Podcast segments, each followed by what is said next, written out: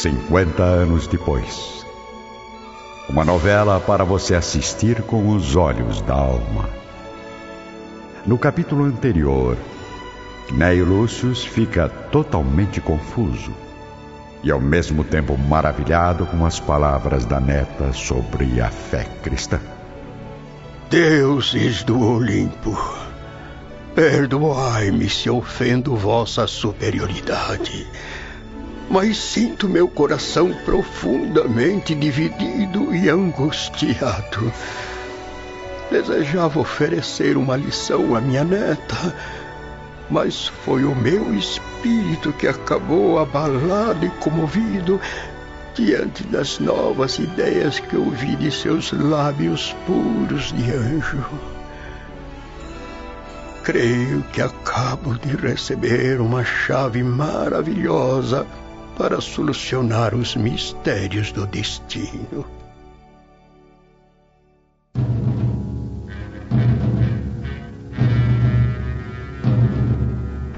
Um mês se passa e a vida das nossas personagens prossegue sem grandes mudanças nem surpresas. Euvídio Lúcius, apesar da saudade da Judéia, experimenta agora a agradável sensação de haver voltado ao antigo ambiente, ocupando um cargo mais elevado, no qual haveria de desenvolver sua vocação política a serviço do Estado. Concedendo liberdade a Nestório, Elvídio fez questão de admiti-lo nos trabalhos do seu gabinete e da sua casa, como cidadão culto e independente que é. Vamos então encontrar neste momento Nestório, em companhia da serva Atéria, num passeio pela tumultuada Praça do Comércio.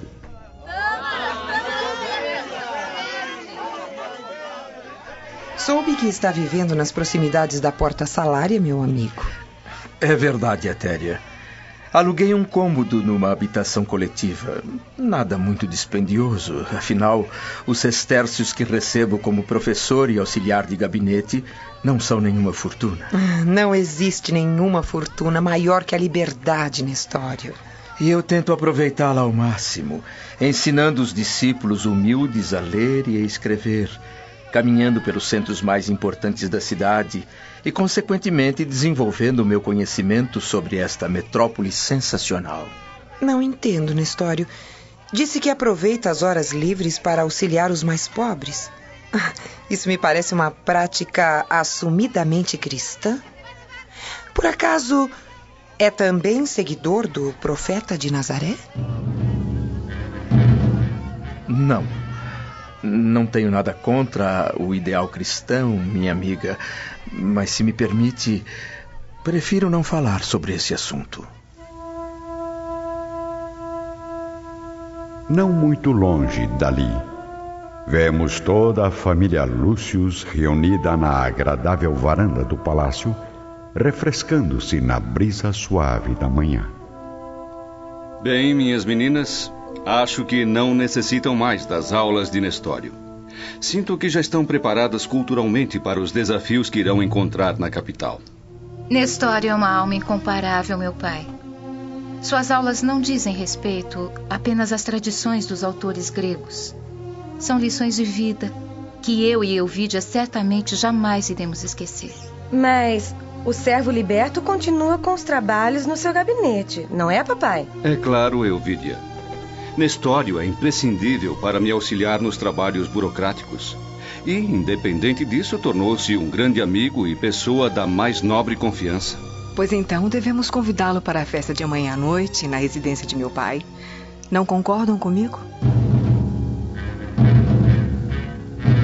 No dia seguinte, logo após o amanhecer, Nestório se encontra com um jovem servo cristão à frente da sua humilde morada. Sim, meu amigo. Precisamos cada vez mais cooperar com a nossa bondade na tarefa abençoada de edificar as almas para Jesus. Vivemos tempos sombrios que atravessamos envoltos nas ondas da incompreensão e do extermínio. Soube que esteve com o presbítero Johannes, discípulo de João Evangelista. Deve ter aprendido muito sobre as tradições de Jesus através das suas palavras abençoadas. O que acha de nos transmitir um pouco do que sabe na próxima reunião cristã? Eu ficaria imensamente comovido se pudesse participar dos encontros semanais das catacumbas. Mas, ao mesmo tempo, creio que é um pouco arriscado. Ainda mais agora que as perseguições romanas voltaram com força total. O reinado de Adriano, embora justo e liberal no início, parece ter apelado agora para a crueldade implacável contra os adeptos de Jesus. Mas não podemos nem devemos nos intimidar, Nestório. Continuemos com o nosso sinal da cruz e a nossa fraternidade sincera, como forma de nos proteger contra a caçada do império. Infelizmente, nem todos os patrícios são como o nobre Ovídio Lúcius. Homem a quem devo extremo respeito e dedicação, pois foi através de suas mãos generosas que recebi a liberdade. Porém, caro amigo, eu tenho certeza de que nem mesmo a alma bondosa desse senhor aceitaria minha amizade se descobrisse que sou cristão. Na noite do mesmo dia, Fábio Cornélio abre as portas do seu palácio para a apresentação oficial dos filhos às figuras destacadas do império. A essa festa de larga projeção social comparece o próprio imperador Adriano, com o prefeito e Cláudia Sabina, enaltecendo a grandiosidade da cerimônia. Nos jardins luxuosos da residência brilham tochas artisticamente organizadas, enquanto no lago improvisado flutuam pequenas embarcações onde músicos e cantores embalam a festa com a melodia das harpas, o som das flautas e a magia das vozes cristalinas. Fábio Cornélio e Júlia Spinter, reunindo todos os recursos materiais, apresentam uma autêntica festa a rigor, daquelas que a aristocracia romana não irá esquecer tão cedo. Luzes fortes, mesas fartas, flores preciosas, adornos extravagantes do Oriente, bailarinos famosos. Apresentação de feras gigantescas que lutariam com escravos atléticos na arena. Gladiadores e artistas misturando-se com os convidados num cenário de luxo, desperdício e acontecimentos marcantes para o destino da família Lúcius. Cláudia Sabina, astuta como uma raposa, consegue atrair a atenção de Ovidio Lúcius, cada vez mais inseguro diante da sua beleza venenosa, que lhe traz más recordações. Até que enfim. Até que enfim consegui livrá-lo do assédio dessa gente, Ovidio. Aceito uma taça de vinho. Obrigado, Cláudia. Acho que já exagerei na bebida. Beber o néctar dos deuses nunca é exagero, querido amigo. Vamos. É noite de festa. Aproveite. Vamos viver o hoje, esquecer o ontem e o mais importante, deixar o amanhã para depois. Enquanto isso, Lólio Úrbico, oferecendo o braço à alba Lucínia, a conduz gentilmente às alamedas floridas que circundam o lago artificial. Não pude deixar de notar que seu pai ficou um tanto irritado com a presença do escravo liberto na festa, querida Alba. Nestor é mais que um liberto. É um amigo da família que merece o nosso respeito e lealdade. Por isso tomei a iniciativa de convidá-lo pessoalmente, mesmo sabendo que papai não iria gostar. É impressionante. Mas desta vez, Fábio Cornélio superou a si mesmo na grandiosidade das suas festas. é sinal de que os negócios da nossa família devem estar caminhando bem novamente, graças aos deuses. É claro.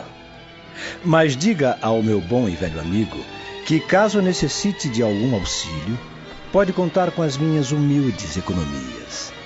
Terei sempre prazer em ajudá-lo, principalmente por um motivo que o meu coração apaixonado não me deixa omitir. o fato dele ser o pai da mulher mais linda que já conheci em toda a minha vida. Você. Na outra margem do lago, Cláudia conduz Elvídio até o imperador Adriano, que o recebe de braços abertos. Elvídio Lúcius, fico muito feliz em revê-lo na capital. É uma honra poder servi-lo, imperador. E foi exatamente por isso que o trouxe até a presença de Adriano, meu amigo. É, é verdade. Nossa querida Cláudia falou-me a respeito da sua preciosa capacidade de trabalho, o que me deixou bastante entusiasmado. Tenho agora numerosas obras em andamento na região de Tibur, onde necessito urgentemente de um um administrador honesto e inteligente como você, Ovídio. Confiei a Cláudia Sabina a, a solução dos problemas referentes à parte artística das construções, mas preciso de cooperação também na área administrativa. Seria então agradável para você colaborar com a nossa amiga em Tibur durante algum tempo? Não muito longe dali, encontramos um alegre grupo formado por Caio Fabrícios, Elvídia, Célia e os anfitriões Fábio Cornélio e Júlia Spitter. Sinceramente, Sr. Fábio, há anos não participo de uma festividade tão grandiosa. Pois prepare-se então, amigo Fabrícios. Eu prometo oferecer uma cerimônia ainda mais farta quando se casar com a minha neta. Mas o que é isso, vovô? Nosso casamento ainda nem foi marcado. Mas a festa já está prometida, Elvídia. Afinal, você e Caio Fabrícios formam o mais belo casal do Império. E a querida Célia? Já tem algum nobre pretendente? Voltando à outra margem do lago.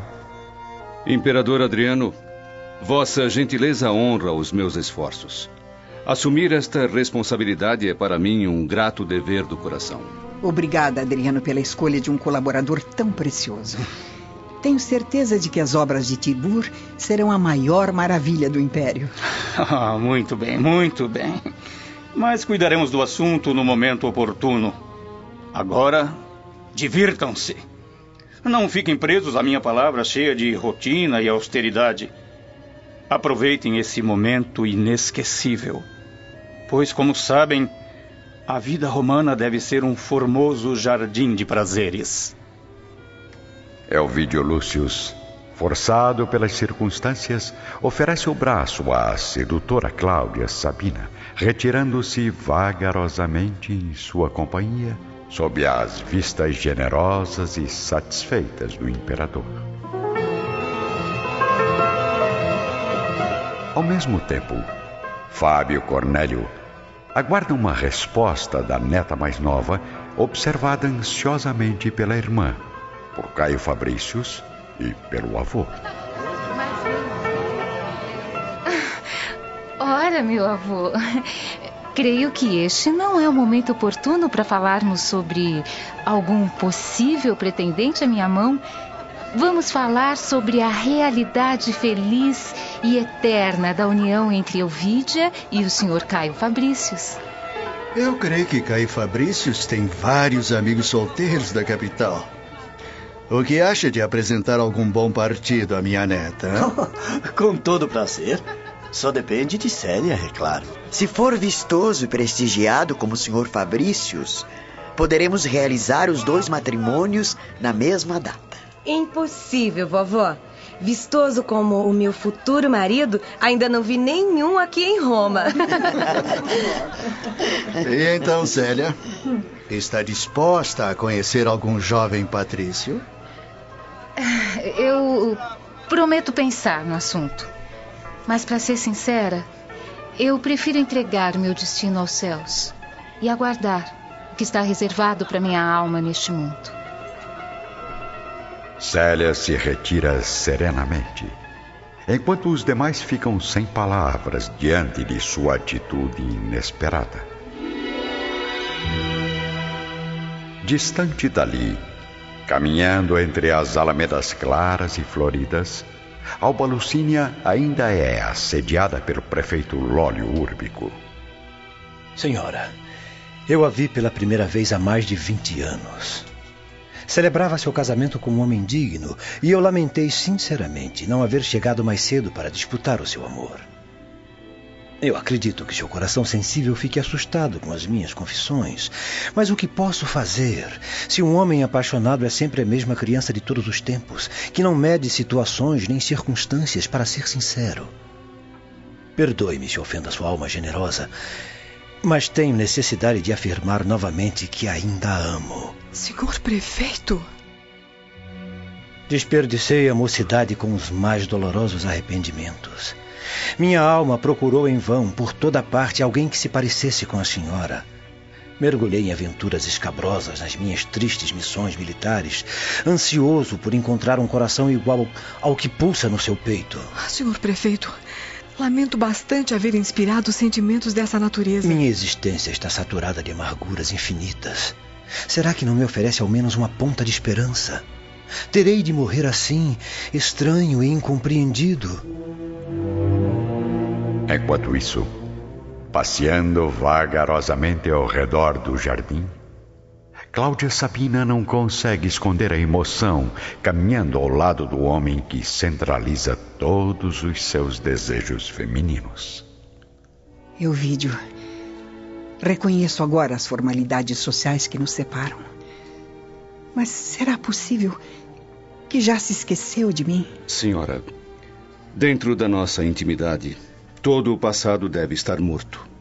Se a ofendi na mocidade, confesso que fico agradecido pelo seu esquecimento. Uma mulher conquistada jamais pode se considerar uma mulher ofendida.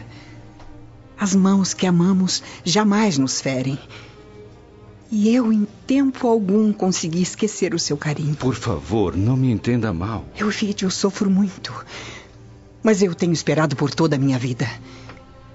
Vencida e humilhada na juventude, não me entreguei ao desespero para aguardar confiante o seu regresso ao meu coração. Jurei fidelidade e dedicação a uma criatura generosa e leal. Além da senhora também estar comprometida com um homem nobre e digno. Por acaso deseja quebrar um voto sagrado perante os nossos deuses? Nossos deuses? O que eles fazem para impedir os numerosos divórcios que invadem a corte ultimamente? Bem se vê que desconhece a tradição de um nome de família. Os que desejam continuar os valores dos séculos que passaram não podem se aventurar com as novidades da época. Não concordo com você, Elvídio. Os verdadeiros vencedores não podem ser os seguidores da tradição que recebem um nome feito para brilhar no mundo.